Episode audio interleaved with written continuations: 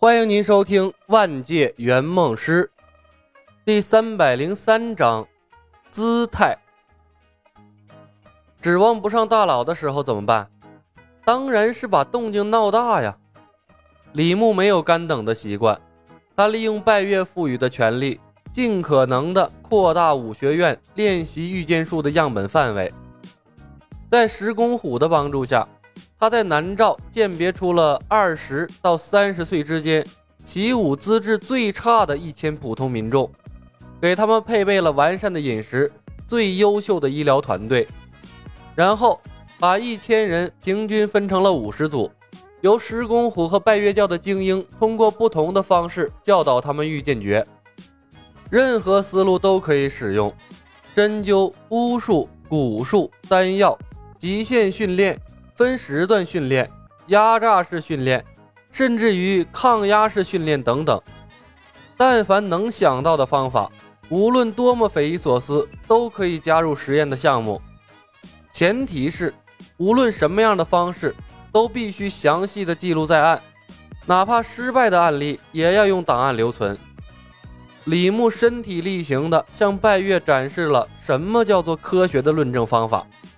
大胆假设，小心求证，多样本培育，从中选择最优解。教室一组持续水中练剑第三天，浅水区、深水区、瀑布区参与实验成员无气感无收获。瀑布下一个二十五岁实验对象受轻微伤，伤势已处理。实验对象表示明天可以继续。教室黑屋练剑第三天。二十名实验对象已退出十三名，剩余七人表示身体状态良好，可继续参与实验。实验对象均无气感。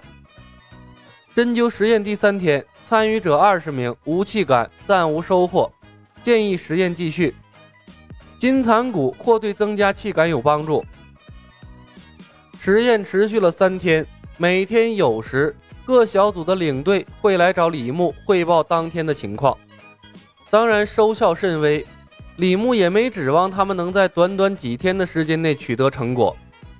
二十岁之后本就过了黄金的习武阶段，更何况南诏国的人们长期生活困苦，营养根本比不上陈鱼。吸引他们来参加实验的，无非是一天三顿的精美食物和三年免税的激励条款。若这样一群人先于陈鱼掌握了御剑诀，那足以证明李牧的方法找对了。李牧闹的动静很大。第一天，拜月教主亲自来看了看，给了李牧一个鼓励的眼神，离开了。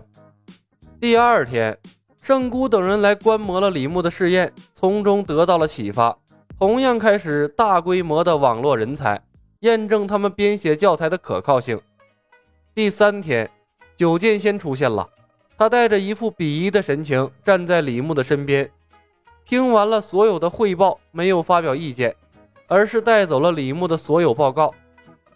显然啊，九剑仙虽然嘴上不说，但内心深处应该是也对李牧解析御剑术抱有那么一丝幻想。李牧的试验在继续，另一边，苗壮等人终于抵达了京城，宰了蜘蛛精的同时。顺带着救了刘进元和他的蝴蝶媳妇儿彩衣，历史惊人的相似。因为李牧的干涉，刘进元没有跟着李逍遥冒险，从手机中看到了天下大势，并且在林家堡验证了某些知识转化为现实的可能，他便义无反顾地踏上了回京的路程，打算向皇帝进言，用科技造福天下。结果在路上。刘进元善良的本性发作，又一次从蜘蛛网上救了蝴蝶精彩衣，又被毒蜘蛛咬了一口。亏得李牧送给他了保命的紫金丹，暂时延缓了毒性。这次有苗壮在，李逍遥没有莽撞的打断彩衣酿制百花仙酿。一番操作下来，彩衣没有牺牲，刘进元也保住了性命。不过余毒未清。寿命仍然只剩下了十年。苗壮以清除他体内的余毒，顺便以带他见识南诏国科学院的模式为由，把刘进元裹挟进了队伍之中。至于蜘蛛精，倒霉透了。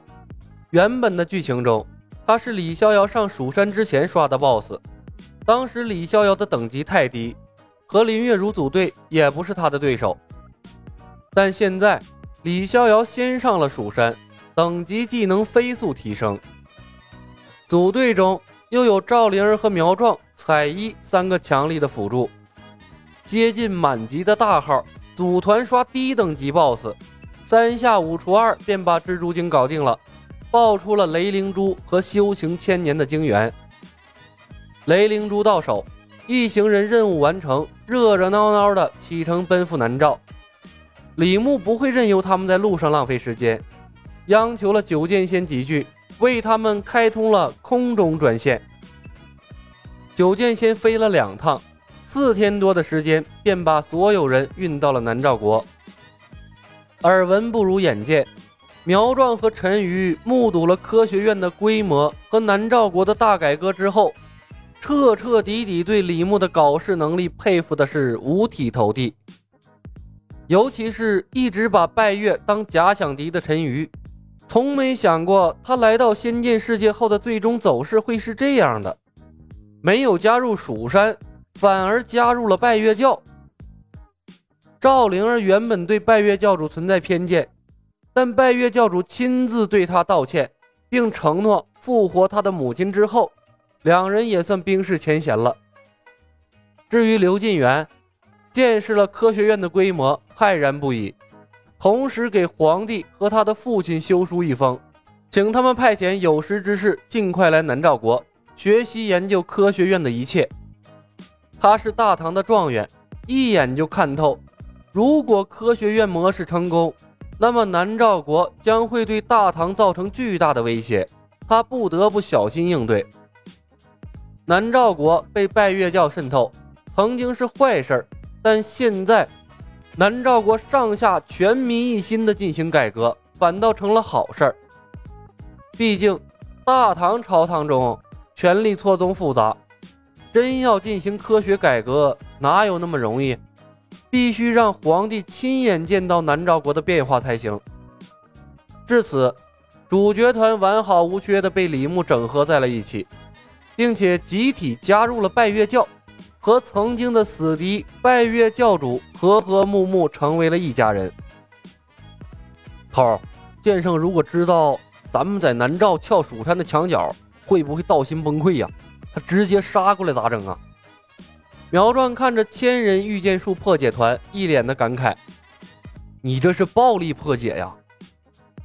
凭这些家伙，破解御剑术的可能性太低了。”九剑仙告诉我，御剑术是蜀山千百年来多少智慧之士千锤百炼锤炼出来的精华，已经是改无可改了。